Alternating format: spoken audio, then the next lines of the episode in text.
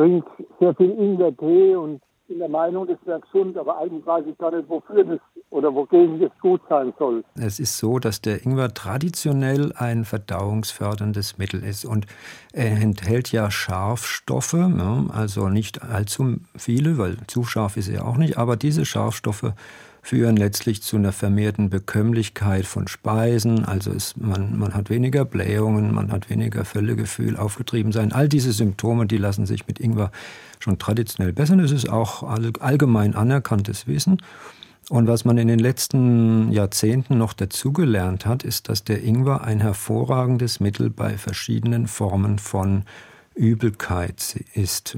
Und zwar sowohl Reisekrankheit betreffend, aber auch bei Übelkeit durch Narkose oder sogar Chemotherapie, Schwangerschaftsübelkeit. Also im Alltag ist es einfach gut, um die Speisen bekömmlicher zu machen und die Verdauung eben anzuregen.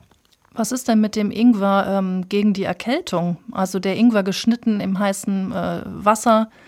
Durchaus auch. Da gibt es auch Methoden, so Ingwer-Scheibchen zu schneiden und sie quasi im Mund dann eben wirklich eine ganze Weile zu behalten und nicht einfach runterzuschlucken, weil da kommt es eben auf diesen Ingwersaft in der Mundhöhle an. Der wirkt dann auch ein bisschen antimikrobiell, also keimreduzierend und entzündungshemmend, aber da muss er schon in, in höheren Konzentrationen angewendet werden. Also da wird man das so als äh, Gewürz oder ja, als Tee auch eher nicht bekommen. Also, das heißt, das ist dann mehr psychologisch, wenn ich mir den Ingwer in, in eine große Kanne ähm, Tee schneide oder eine große Kanne heißes Wasser, dann wirkt das eigentlich gar nicht wirklich. Da müsste ich schon ein Stück lutschen sozusagen, was ja auch nicht so angenehm ist vom Gla Geschmack her. Ja, glaube ich. Also das ist noch nicht abschließend gezeigt. Also jedenfalls gibt es keine wirklichen Nachweise wissenschaftlich, dass der Ingwer gegen Infekte äh, hilft. Also er hilft gegen diese Reisekrankheit und Übelkeit. Das ist sehr gut nachgewiesen. Er ist verdauungsfördernd.